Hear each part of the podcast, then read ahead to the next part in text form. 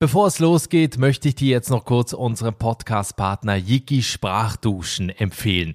Wenn du demnächst in den Sommerurlaub ins Ausland fährst, dann vergiss das mit dem Waschbrettbauch oder der Bikinifigur, denn viel schöner ist es doch, sich mit den Einheimischen fließend in deren Sprache unterhalten zu können. Wenn das auch dein Wunsch ist, dann nutz jetzt die Zeit Hol dir dein Sprachupdate für Englisch, Spanisch, Italienisch, Französisch und viele weitere Sprachen, denn Yiki ist eine einzigartige Sprachlern-App, mit der du das viel leichter, entspannter und vor allem intuitiv machen kannst. Die sogenannten Sprachduschen kannst du nebenbei hören und lernst ganz automatisch eine neue Sprache. Erst hörst du nur zu und dann fängst du an nachzusprechen. Lass dich von den Dialogen und Geschichten berieseln und erfahre parallel mehr über fremde Länder und Kulturen. Gerade für Fans von Podcasts sind diese Sprachduschen ideal. Probier sie jetzt aus. Lade die Yiki-App im App Store oder im Google Play Store herunter. Du kannst dann sofort kostenfrei starten. Und hier ist der Deal. Für unsere Podcast-Community gibt es mit dem Gutscheincode einfach aussteigen 25% auf Yiki Premium. Da bekommst du dann noch mehr Lerninhalte. Den Link zu Yiki und den Gutscheincode findest du in den Show Notes und der Folgenbeschreibung hier in der Podcast-App. Wenn sie es schaffen tust, dass sie dich einladen, das ist schön. Dann hast du irgendwas erreicht hier im, sag ich mal, im, im Social Life das bringt dich nach vorne und dann kannst du dann sagen, weil ich glaube, ich habe es geschafft, dass, die, dass ich da irgendwo so ein bisschen reingerutscht bin. Kann auch mal jemanden anrufen, der dir dann hilft, ehrlich, ohne dass er Geld verlangt. Das sind so Sachen, die bringen dich weiter auch, äh, sag ich mal, emotional. Einfach aussteigen. Der Auswanderer-Podcast. Ich freue mich, dass ich auch nach bald drei Jahren hier im Auswanderer-Podcast immer noch Premieren feiern kann und Menschen kennenlerne, die richtige Auswanderer-Originale sind. Heute geht es zum ersten Mal nach Uruguay, denn alle reden immer über Paraguay, das ja im Landesinneren liegt, aber heute geht es mal ans Meer, eben nach Uruguay.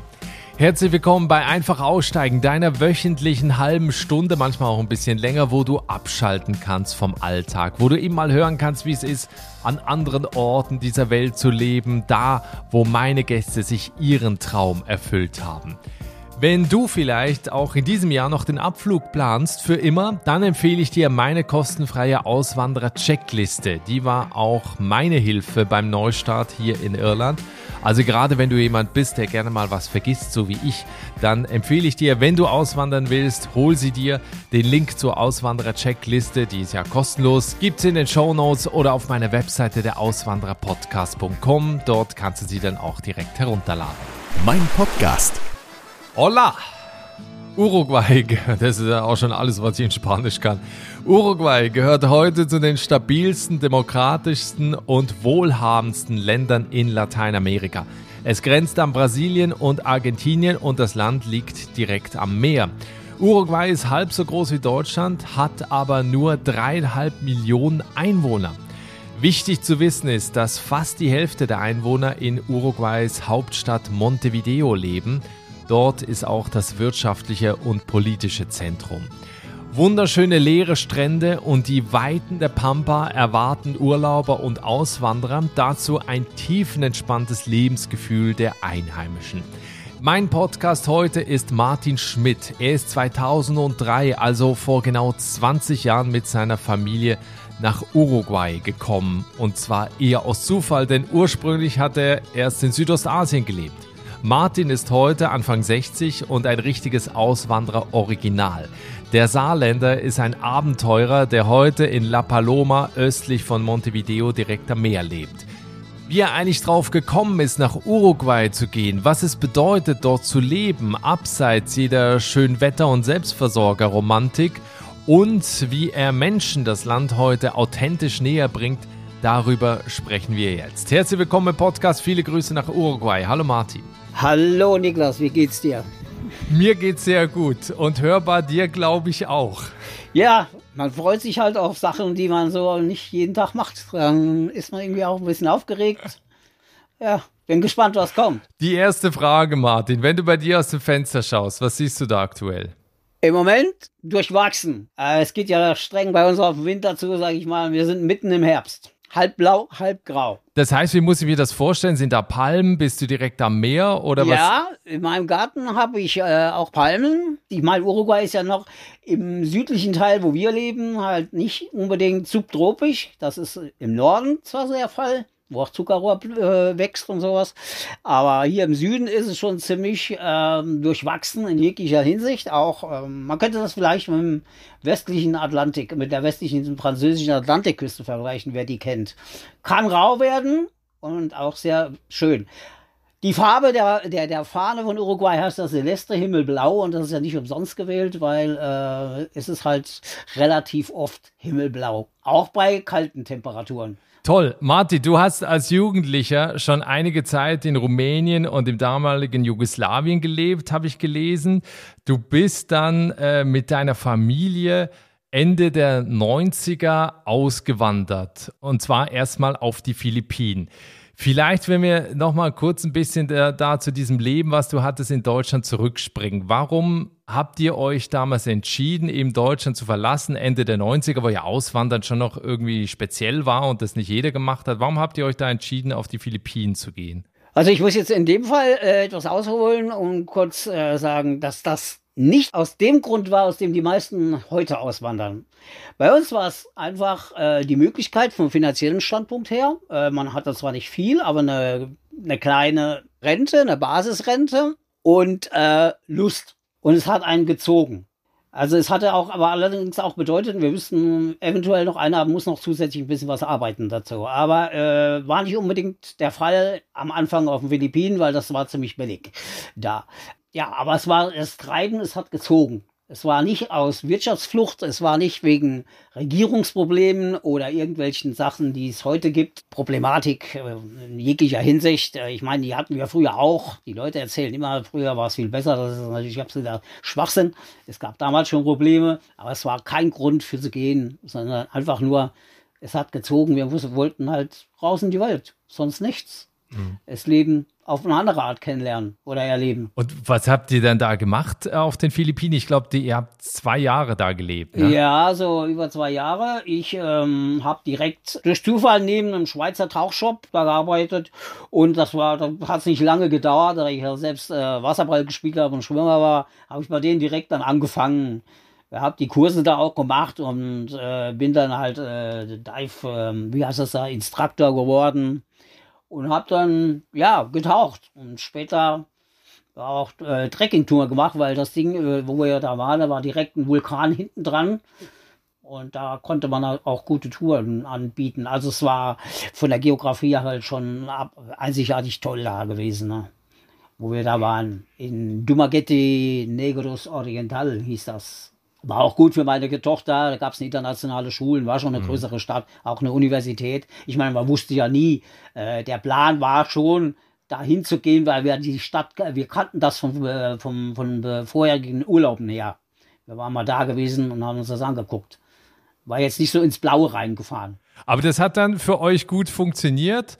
Äh, trotzdem seid ihr dann nach zwei Jahren dann nach Thailand weitergezogen. Wie kam das? Ja, die Gründe dafür, die sind, liegen einfach äh, dem System. Ich muss es wirklich, ich weiß nicht, wie es heute ist, aber sicherlich immer noch so. Ich drücke das jetzt knallhart aus und sage, das ist halt das größte Puff der Welt. Offiziell ist Prostitution verboten. So, das heißt, ähm, eine Menge von diesen Typen, Ausländern, die, da musstest du ja 60.000 Dollar hinlegen zu der Zeit pro Kopf, um da so eine Residenz ja zu bekommen, eine legale. Hattest du legales Geld, Einkommen über Rente oder sowas, äh, ging das nicht. Haben die nicht akzeptiert. Ich nehme an, also muss ich jetzt wirklich annehmen, äh, da konnte sich keiner was abzwacken von der Geschichte, ne? Und äh, das heißt dann alle drei Monate beim Immigration Officer, äh, Officer vorsprechen und äh, der kannte dich natürlich schon mit Vornamen, wusste alles von dir und da fragt er dich immer wieder, ah ja, was machen Sie hier, was machen Sie hier? Der wollte natürlich was, ne? Und das, das, das hast du dem dann natürlich auch immer ein bisschen mitbringen. Irgendwas. Also auf den Philippinen. Ja, ja. Und das einmal, äh, das war auf die Dauer einfach kein Leben gewesen. Ne? Du da alle drei Monate halt äh, ständig zum, zur Immigration musst und fühlt sich irgendwie unter Druck gesetzt von den Leuten da. Äh, ich meine, was soll das? Ne? Ich meine, mhm. legal da, die wissen, wo das Geld herkommt, die Immigration, und dann setzen sie sich trotzdem unter Druck, da fühlst du dich nicht wohl. Ne? Ansonsten war da alles in Ordnung. Ich möchte jetzt nicht über die, äh, die schwarzen und dunklen Seiten von Euro von den Philippinen eingehen. Das ist schon nicht so einfach, wenn man da lebt. In Thailand übrigens, wo ich dann hin bin, das wirst du jetzt ja fragen. Genau, dann, dann ging es nach Thailand. Dasselbe. Dasselbe.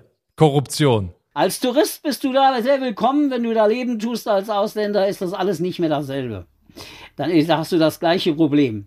Die lassen dich da aufleben, die in diesen, du wirst richtig genervt. Du hast also, hattest du zwei Optionen. Entweder gibst du deinen Pass ab an so eine Reiseagentur, die schicken dann den Pass äh, an die Grenze und dann kommt der nach drei Monaten, kurz vor den drei Monaten wieder zurück und dann kannst du ihn direkt wieder losschicken.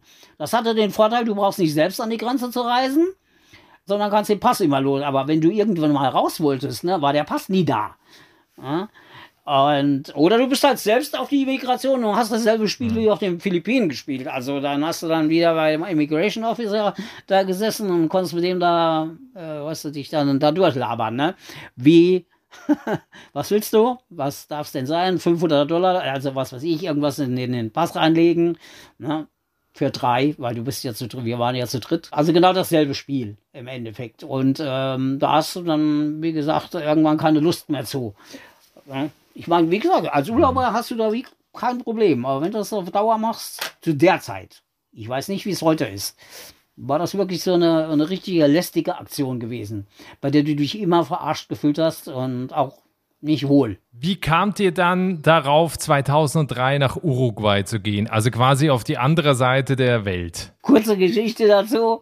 Meine Tochter im Krankenhaus gelegen in Thailand. Ich sehe einen Spiegel, also einen deutschen Spiegel, diese Zeitschrift, war da auf der zweiten Seite ein Bericht. Also da hatte eine, ein Typ hat äh, einen Leserbrief beantwortet. Und da stand drin, äh, da kommt doch der Uruguay, äh, da gibt's diese Probleme mit Korruption und sowas nicht. Also nur ganz kurz gefasst. Also musste im vorherigen Spiegel wahrscheinlich ein Artikel darüber gewesen sein. Und das hat uns auf die Idee gebracht, da mal ins Netz reinzuschauen um mal zu gucken, was äh, das stimmt. War natürlich dann schwer, weil überleg mal zu der Zeit Internet, also war irgendwie ziemlich jung. Äh, und mhm. äh, über das Land Uruguay, ne, das kennen die meisten heute, ja, kennt man das eher schon, aber damals wusste da niemand drüber was. Ne? Und da, dementsprechend war natürlich auch dann, naja, die Recherche im Internet verlaufen. Also was alles nur auf Englisch oder Spanisch. Ne? Äh, Englisch dann reduziert, weil die das selbst ja hier kaum heute auch noch, äh, sage ich mal, kommunizieren oder benutzen, obwohl sie eigentlich alle Englisch reden von der Schule her, äh, wird es nicht gebraucht oder nur rudimentär außer im Tourismusbereich äh, so und dann musst du es natürlich durchkämpfen. Aber im Endeffekt haben wir dann da eine, eine, Studentin gefunden, die dann sich ein bisschen da auch für interessiert hat. Und so sind wir ins Gespräch mit der gekommen und äh, haben einfach die Sachen wieder gepackt. Wir hatten ja immer nur jeder einen Rucksack dabei. Also wir sind jeder mit dem Rucksack los. Also die Frau, ich und äh, die Kleine. Ne, die war damals, okay. wie gesagt, vier Jahre. Oder da war sie dann schon sechs, sieben ja, sowas. Und, aber was war dann der Plan, als ihr nach, nach Uruguay quasi in Flieger gestiegen seid? Also einfach nochmal neu anzufangen. Halbe Erdkugel sind 20.000 Kilometer über Frankfurt. Und da habe ich letztes Mal meine, meine, meine, meine Familie gesehen. Die haben, da hatten wir sechs Stunden Aufenthalt. Dann, das war so ein Halbstopp da. Dann rüber nach Buenos Aires und von dort aus rüber nach äh, Uruguay. Es gibt ja keine Direktflüge nach Uruguay. Äh, von Deutschland aus war auch der, damals der kürzeste Weg. Äh, ich weiß es auch nicht. Wir haben es einfach probiert. Ne? Gedacht, Südamerika, ach, keiner kann Spanisch, Englisch konnten, weil ja, konnten wir ja. Ne? Das war ja kein Problem damals. Hattest du, äh, Französisch haben sie auch nicht geredet. Und gesagt, okay, musst du wieder ganz neu anfangen. Aber kriegen wir schon hin irgendwie. Und ja, einfach so. Halt probiert. Ich glaube, dass viele sich, die das jetzt auch hören, sich auch fragen, weil die meisten haben ja auch Ängste und trauen sich das gar nicht. Hattest du da gar keine Bedenken, dass du da jetzt irgendwie, keine Ahnung, alles verlierst oder dann irgendwann nach Deutschland zurück musst, sondern du fliegst einfach los, du weißt gar nicht, was dich erwartet groß und fängst da neu an? Das ist richtig äh, gut. Allerdings, wie gesagt, ich sagte ja schon mal kurz am Anfang, wir hatten eine kleine Basisrente. Das hat natürlich immer schon mal eine, hm. eine sage ich mal, das gibt dir schon mal eine Art von Sicherheit. Das war schon ein bisschen, und ich rede red zwar von einer kleinen, aber ich musste auch dann direkt äh, wieder überlegen, das reicht ja hier gar nicht. Da waren ja die Preise ganz anders. Ne? Obwohl im Vergleich zu heute, wo das richtig teuer ist, war das dann noch machbar gewesen. Aber zeitweise hatte der Dollar da äh, bei 18 gestanden, heute steht er bei 38 ne? oder 37. Euro genauso, also übers Doppelte weniger. Und äh, das sind natürlich Sachen, mhm. ähm, da stehst du manchmal dann mit dem Wasser bis zum Hals. Ne? Da hast du dann, dann auch noch eine, die Schulkosten ge gehabt, die natürlich immer ins Gewicht fallen und halt eine Miete, ne? die in Asien natürlich gering war, in hier allerdings be bedingt durch die Temperaturunterschiede und das andere Klima halt, äh, du natürlich auch eine, eine ganz andere Miete bezahlen. Ne? die kostet da schon sowas in der Art, hast du dann halt schon 300, 400 Dollar im Monat. Ne? Also warm, sage ich mal. Ne? Obwohl das warm hier nicht so warm ist. wie, wie kalt wird's denn? Ja, das ist es halt. Die meisten täuschen sich, weil die denken halt Südamerika, Süden, ja, ist toll, Brasilien und sowas. Aber selbst Brasilien, äh, hier um die Ecke, die sind ja nur 100 Kilometer weg von uns. Da wird's dann im Winter eventuell, kann das mal ein paar Tage bis zu minus 5 Grad werden. Oh. Ja, und wenn du dann dementsprechende Hütten hast, die schlecht isoliert sind oder, oder in Sommerhäusern wohnst, was sich ja viele halt dann so äh, vorstellen, ja, die kommen dann halt im, im, was weiß ich, zur Januar, Februar, Märzzeit, wenn hier Sommer ist, und dann besuchen die Uruguay und denken, das ist ja toll, oh, das ist ja warm, da brauchst du ja nicht viel zu bauen da. Also habe ich schnell hinge, irgendwas da hingeklatscht und äh, dann klappt das. Aber dann kommst du dann nachher in den Winter, vor allem oder jetzt, wenn der Jahreszeitwechsel ist, und dann fängt es an zu stürmen. Da ist ja nicht nur der, die, die, wenn es kalt wird, ist der nächste Tag, da kannst du immer davon ausgehen, dass am nächsten Tag glasklarer, also astreiner blauer Himmel und nachts Sternenhimmel. Sobald es bewölkt ist, kann das nie kalt werden. Aber du hast das Problem, wenn der Wind von Süden kommt, also unten von der Pampa, vom Argentin, von der argentinischen Pampa, und dann wird es richtig kalt und, und, und feucht. Und dann das kannst du dir ja sowieso wie in Hamburg da oben vorstellen. Ne? Jetzt nicht unbedingt im Winter äh, mit Schnee und Eis, aber das geht dir durch, durch die Knochen durch. Ne? Und da hast du keine Wärmepumpe oder so irgendwas. Damals. Heute haben die natürlich auch andere Techniken mittlerweile hier. Ne? Aber ich sagte ja, das war schon, da kriegst richtig kalt. Ne? Also die, die, die Heiztechnik hier war ja offener, offener Ofen offener Kamin. Mhm. Und diese Dinger, die sind ja schön anzusehen, ist einwandfrei, musst aber immer vorne dran sitzen. Und alle anderen Räume mhm. sind kalt, weil 80 Prozent von der Wärme geht also einfach durch den Kamin durch. Ne? Wie oft hast du in dieser Zeit eigentlich gedacht, Gottes Willen, was machen wir hier eigentlich? Äh, nee, also nee, habe ich eigentlich nie dran gedacht, so in dem Sinn. äh, du musst halt, ähm, wenn du dich integrieren kannst, sag ich mal, in so eine Gesellschaft, dann fällt dir das auch nicht schwer. Günstig ist natürlich immer, wenn du Kinder dabei hast, äh, da kommt das automatisch. Aber das ist ein super Punkt. Ich meine, du, ihr habt kein Spanisch gesprochen. Wie habt ihr das denn gemacht? Wie habt ihr euch da integriert? Ja gut, am Anfang war es halt so gewesen, äh, da gab es immer, wie gesagt, da habe ich ja erstmal in die deutsche Schule geschickt, aber das war mir dann zu teuer. Aber selbst da, und da hast du ja schon mal die ersten Kontakte mit Leuten geknüpft, die halt äh, beitsprachig waren. Vor allem Uruguayer aus dem, ähm, sage ich mal, mittleren gehobenen äh, sozialen Bereich. Und die waren halt schon ein bisschen offener in hinsichtlich äh, mehrere Sprachen sprechen. Ne? Äh, die wollten halt, mhm. deutsche Schule ist halt was Anerkanntes. Es gibt halt äh, hier auch die französisch-englische und was britische Schulen und so irgendwas. Allerdings war die deutsche Schule hat schon, ist schon renommiert und da kommst du halt so hintenrum halt schnell so irgendwie auch an wie gesagt, an gewisse, in gewisse Gesellschaften und Gruppen rein oder lernst Leute kennen durch Events, die die Schule arrangiert oder sonst irgendwas. Ne? Dann haben wir noch einen Nachbarn gehabt, der hat ein Rennpferd, der, seine Tochter war, äh, die hat äh, Enduro-Rennen auf Pferden, war jetzt klar, wie Uruguay fährt, Pferd Rind, ne? Das ist, was die hier so mhm. haben in Massen.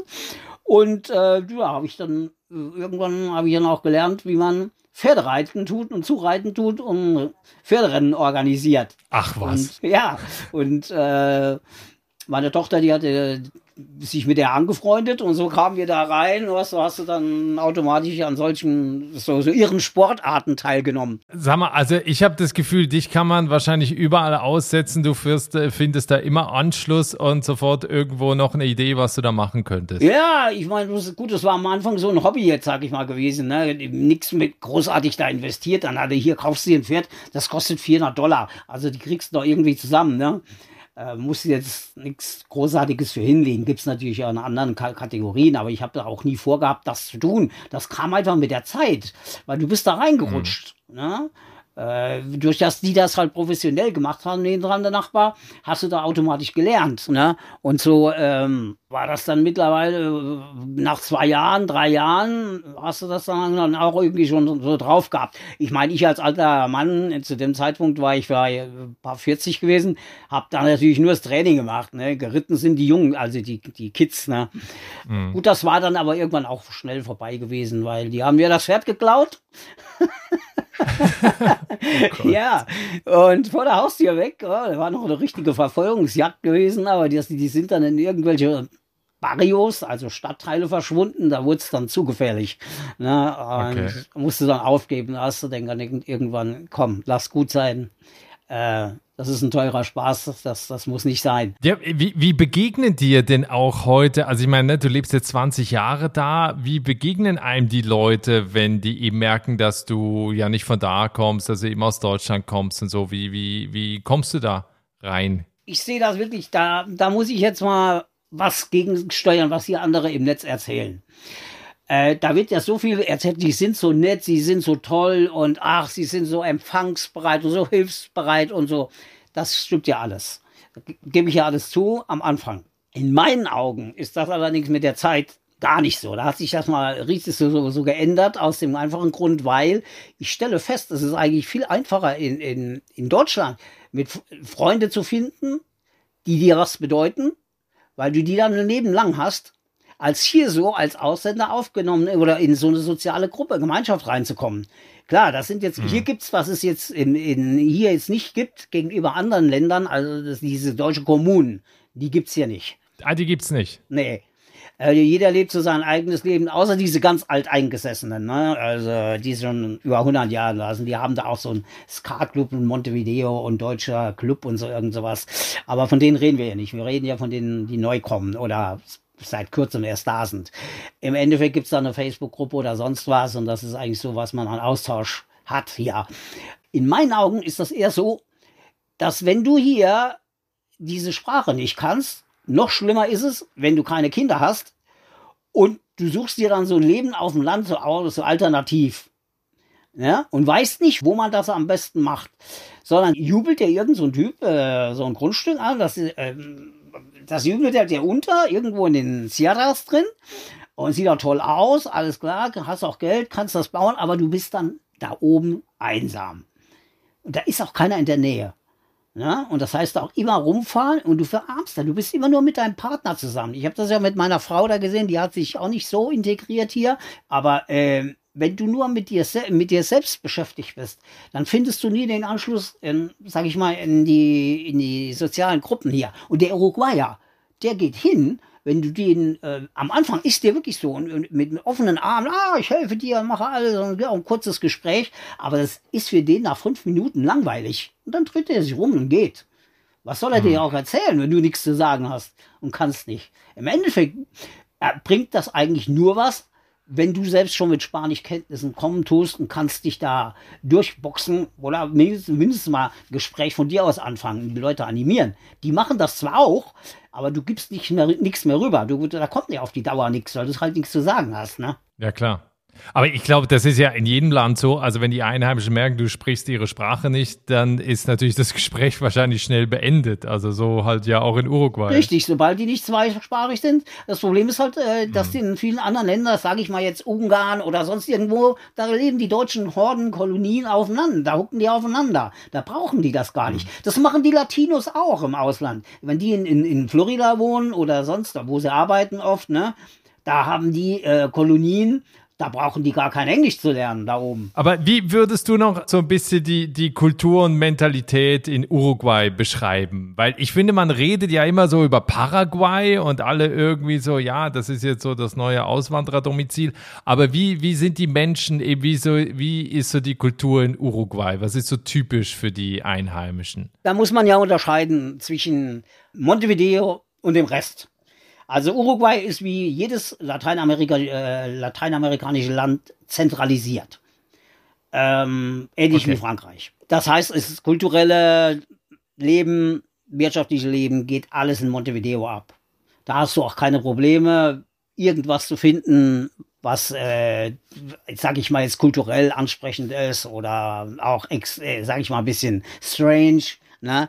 Äh, was auch immer, da findest du auch immer was. Aber sobald du da rausgehst, kommt da, da noch eventuell Punta del Este. Also das ist so ein Haupt, so ein Nobelbadeort, ähm, der eher, sag ich mal, die Adria-Küste da unten mit, äh, in Italien oder Frankreich, äh, sag ich mal, zu vergleichen, mit, mit dort zu vergleichen ist. Allerdings äh, hässlich. Äh, stehen Häuser rum, kannst du dir gar nicht vorstellen. Aber reden wir nicht weiter drum. Den meisten Deutschen gefällt's nicht da. Ne? Ähm, das können sie sonst wo in Europa billiger haben. Aber da ist jetzt noch ein bisschen Kultur. So, und dann der Rest, der, der Lande, das Landesinnere, das ist völlig anders. Das ist native äh, mit einheimischer Kultur, wie diesem, sag ich mal, Gaucho-Brauchtum, mhm. auch modestere äh, Verhältnisse bezüglich der äh, sozialen Standards das sieht man auch bei den, bei den Statistiken von den Einkommensverhältnissen, dass die dann im Landesinnern weitaus tiefer liegen als halt äh, in den genannten Städten vorher, ne? Montevideo vor allem. Ähm, da muss man schon, wenn man da nicht gerade Landwirt ist mit einem großen Grundbesitz, äh, hast du da wirklich ein ziemlich, sag ich mal, einfaches Leben. Ne? Und vor allem weit, alles weit abseits vom Schuss. Diese Entfernungen zwischen den Städten oder Orten, die sind ja, äh, kannst du ja mit Deutschland gar nicht vergleichen. Da oben, da im Norden, da gibt's Strecken zwischen zwei Orten, da fährst du 200 Kilometer, da ist nicht mal eine Tankstelle dazwischen, geschweige ein Haus. Kannst dir vorstellen, was da ein Social Life ist. Also wie würdest du das denn jetzt eben mit Paraguay, mit Brasilien, mit Argentinien äh, vergleichen? Eben was, was macht da Uruguay anders oder was, was ist da eben auch von den Menschen her vielleicht der Unterschied auch? Der Uruguayer ist ziemlich, sage ich mal, in Montevideo und an der Küste europäisch. Okay wenn du einen gewissen, sage ich mal, einen sicher, sicheren Schritt drauf bekommst, das merkt man ja, ne? wenn jemand länger irgendwo ist und ziehst dich nicht mehr mit den mhm. Trekkinghosen da an, was ja auch viele so machen, äh, wenn sie da so, so Touren da tun, äh, dann, dann bitte, fällst du eigentlich gar nicht so auf da drin. Egal, ob du blond bist oder was auch immer für eine Farbe du auf dem Kopf hast. Das sind die ziemlich, äh, die sind ähnlich wie du. Ich meine, der, der Uruguayer kommt, hat ja seine, im Groß, zum Großteil seinen Ursprung in Spanien, während der Argentinier seine, die meisten Argentinier halt die Basic in, in Italien haben. Ne? Und äh, da gibt's ja auch von allen Sorten alles. Ne? Du lebst jetzt seit 20 Jahren in Uruguay. Wie sieht dein Leben heute aus? Also was hast du dir jetzt in den 20 Jahren aufgebaut? Ich meine, du hast erstmal deine Tochter großgezogen, äh, auf, auf jeden Fall. Aber wenn du jetzt so auf die 20 Jahre zurückblickst, äh, wo stehst du da heute? Ja, okay, wie gesagt, ich habe meine Tochter nicht alleine großgezogen. Die, die habe ich mal mit einer Frau großgezogen, die ist aber mittlerweile verstorben. Ich bin mit einer Uruguayerin mhm. zusammen und ähm, meine Tochter ist mittlerweile 29, ne? so in der Kante rum. Wo ich stehe, okay, am, ziemlich am Ende meines Lebens, würde ich mal sagen, meines beruflichen. Ich bin mittlerweile, äh, werde ich jetzt 61. Am, wann wird das sein? Ja, demnächst. und bin noch aktiv bei einem deutschen bekannten Fernsehsender im Marketingbereich, dann auch noch für französische Unternehmen und arbeite ich eben ähnlichem, im selben Bereich. Äh, alles remote übers Netz halt. Ähm, und habe dann halt eine sage ich mal, ein Uruguay Einwanderungs-Consulting-Unternehmen und wir machen halt auch äh, Individualreisen nach Mars. Und das alles nur halt für ausgewählte Einzelpersonen oder halt äh, Familien, homogene Gruppen. Und gar nichts im großen Stil, sondern ganz spezifisch, wie es die Leute wünschen. Also das heißt, du, du machst ja, du machst ja so Kennenlerntouren eben für Leute, die zum einen da Urlaub machen wollen, aber auch zum anderen für Leute, die sich vorstellen könnten, in, in Uruguay zu leben. Was, wem, wem würdest du denn dieses Land generell empfehlen? Also für wen ist Uruguay quasi das richtige Land? Uruguay ist im Endeffekt für den das richtige Land, der Geld hat. Oder, das ist wirklich wahr, ich kann es nicht anders sagen. Oder er kann remote arbeiten oder er wird äh, von uruguayischen Firmen angeheuert. Äh, mhm. Das sind mal auf jeden Fall die, die, die größten drei, also die einfachsten drei Punkte. Rente oder irgendwelches andere Einkommen. Ne, dementsprechend, weil im Endeffekt, du hast hier ja eine, äh, für reinzukommen nach Uruguay, das ist ja super einfach. Du brauchst ja nur einen Einkommensnachweis von 500 Dollar pro Kopf. Und selbst bei Kindern geht das sogar noch runter. Also du, da hast du in, in Costa Rica das Doppelte und mehr. Mhm. Ne? Und äh, das äh, ist für viele halt leicht zu bewerkstelligen. Das Problem ist nur, die Lebenshaltungskosten hier sind so hoch, das kriegen, äh, das, das, da kannst du keine drei Wochen, noch keine zwei Wochen von leben. Alleine eine Miete, die würde dich das schon kosten. Ja, ne, nimm uns da mal konkret mit. Also durch diese Kosten jetzt Miete, Lebensmittel, so Restaurantbesuche. Ja, das ist, äh, hast, kannst du locker auf deutsche Preise kommen, also fast schon zwischen Deutsch und Schweizer Preisen in mancher Hinsicht. Die, die Benzinpreise liegen ähnlich hoch wie in Deutschland. Und ne, okay. die haben halt auch kein Erdöl hier, einzige Land, das keins hat in Südamerika. Äh, schwer am Bohren, aber nichts da. Und ähm, die Gemüse, jetzt haben wir gerade wieder das Problem, wir hatten ja eine, eine, eine lange Trockenheit von, sage ich mal, vier, fünf Monaten. Und das äh, wirkt jetzt ganz brutal auf diese Gemüsepreise aus, weil dieser Gemüsegürtel, wo das nur angebaut werden kann, der ist eigentlich um, um, um Montevideo rum. Da ist die beste Erde und da ist auch der, äh, wo das Gemüse angebaut, die, die, die Zone, um die Gemüse angebaut wird. Und die ist jetzt ausgetrocknet, ne? weil die wird von einem Wasserstaudamm versorgt, die, der etwas weiter drin liegt und die haben derzeit ganz schöne Probleme und äh, kriegen sogar, die müssen sogar damit rechnen, dass in Montevideo das Wasser ab, äh, runtergedreht wird. Wir sitzen hier auf dem, hier in, in Uruguay auf dem größten Süßwasserreservoir der Welt. Das ist aber weiter oben im Norden. Ne? Das teilt sich mit Argentinien okay. und, und Paraguay. Und sonst gibt es noch auch verschiedene kleine so Aquiferos, das sind halt so Grundwasserreservoirs, so natürliche, ne? Ähm, aber da in Montevideo rum ist das recht kompliziert, sag ich mal. Und noch zwei andere Städte, wo die haben auch solche Probleme. Äh, nehm uns doch mal mit durch die, durch die Zahlen. Also was, was würde ich denn brauchen im Monat da, um zu leben, wenn ich jetzt eben eine Wohnung, so Lebenshaltungskosten, Lebensmittel, Benzin und so weiter. Ja gut, ähm, die meisten Deutschen, die wollen die Kids ja in Privatschulen schicken. Ne? Da kommt es dann aufs Alter an. Ja, das ist, ich fange damit an, weil das nämlich ein ganz hoher Kostenfaktor sein kann hier. Ne, diese Privatschulen, die es ja nur nur in Montevideo und dann äh, in den größeren Orten gibt. Da rechnen mal im Abiturjahrgang damit, äh, da zahlst du locker 1000 Dollar. Pro Monat. Pro Kopf.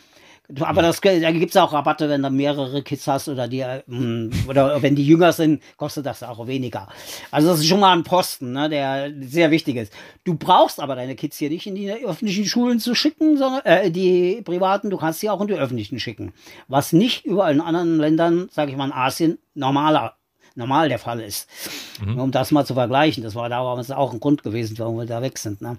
So, mhm. was ja viele dann auch machen, die kommen ja nicht mal zuerst gucken, sondern schauen sich das im Internet an, ah, was gibt's da für Häuser und äh, was kann man da so hinlegen, was kriegt man dafür, steht natürlich oftmals auch nur in Spanisch da, klar, kann man alles übersetzen lassen, ähm, aber du weißt dann ja nie, wo du bist. Wie weit ist das bis zum nächsten, zum nächsten Krankenhaus? Wie weit ist das bis zur nächsten Schule? Ne? Und wenn dann der Winter kommt, es regnet oder sonst irgendwas und du musst mal 40 Kilometer fahren jeden Tag äh, durch so eine Schlangen, dann weißt du, was los ist. Ne?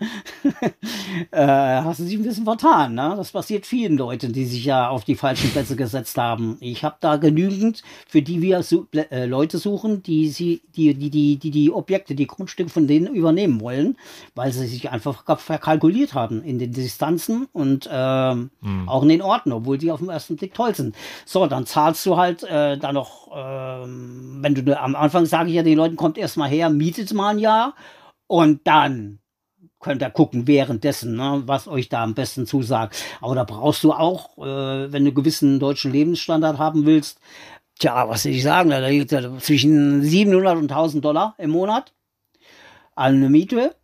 Ne, für was Anständiges mit Grundstück drumherum. Hier hat man jetzt weniger Apartments, sondern da hast du immer ein Haus mhm. mit Garten oder so oder mit großem Grundstück drumherum. Äh, Platz ist ja hier genug. Ja, und dann halt, äh, was kommt noch dazu? Versicherungen sind ähnlich wie in Deutschland. Strom ist wie in Deutschland. Wasser ist billig, weil es keine, du hast zahlst kein Abwasser. Das ist einfach so, äh, ne? das ist billig.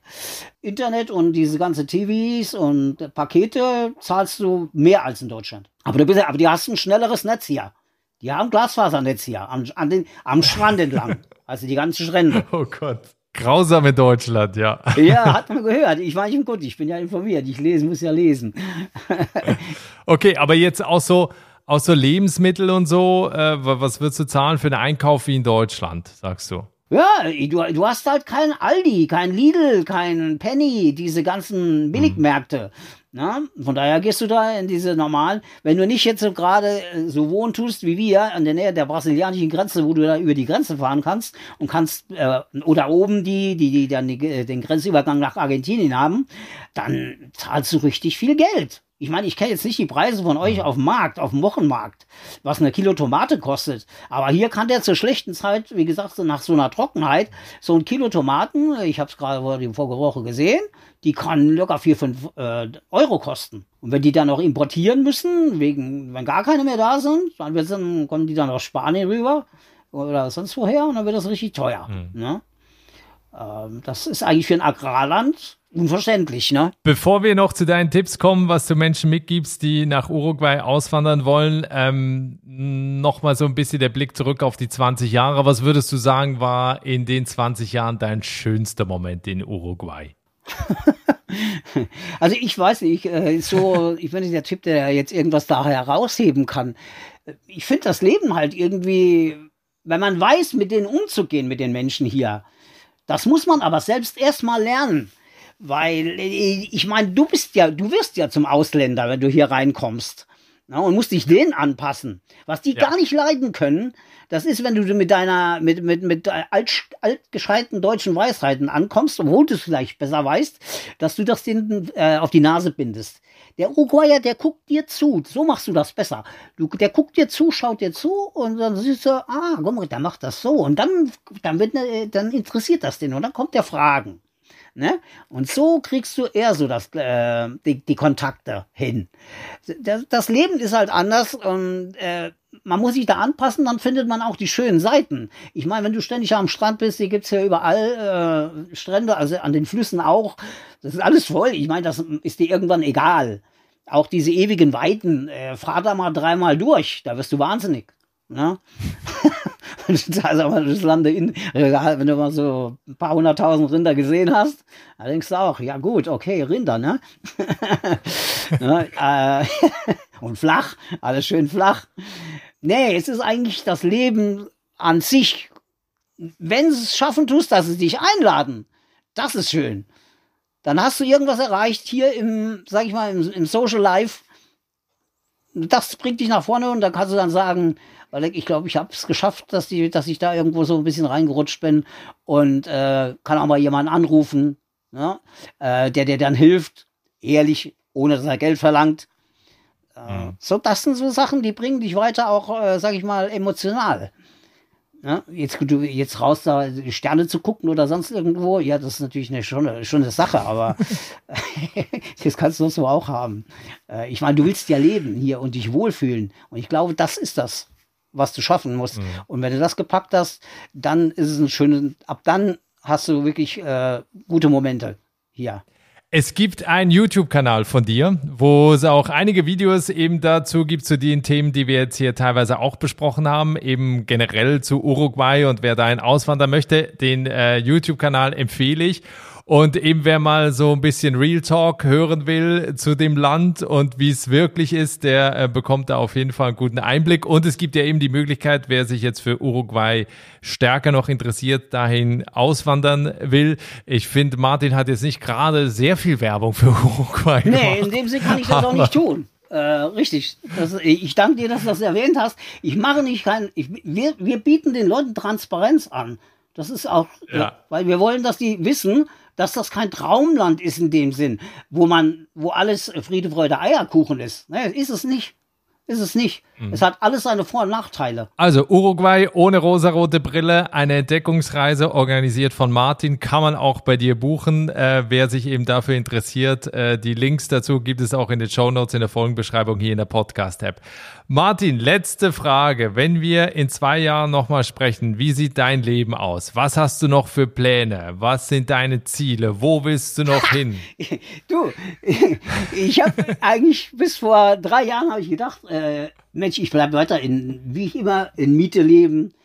Und irgendwann habe ich mir, äh, und lass mal alles auf mich kommen, auf mich zukommen, wie ich ja sonst auch mal gemacht habe.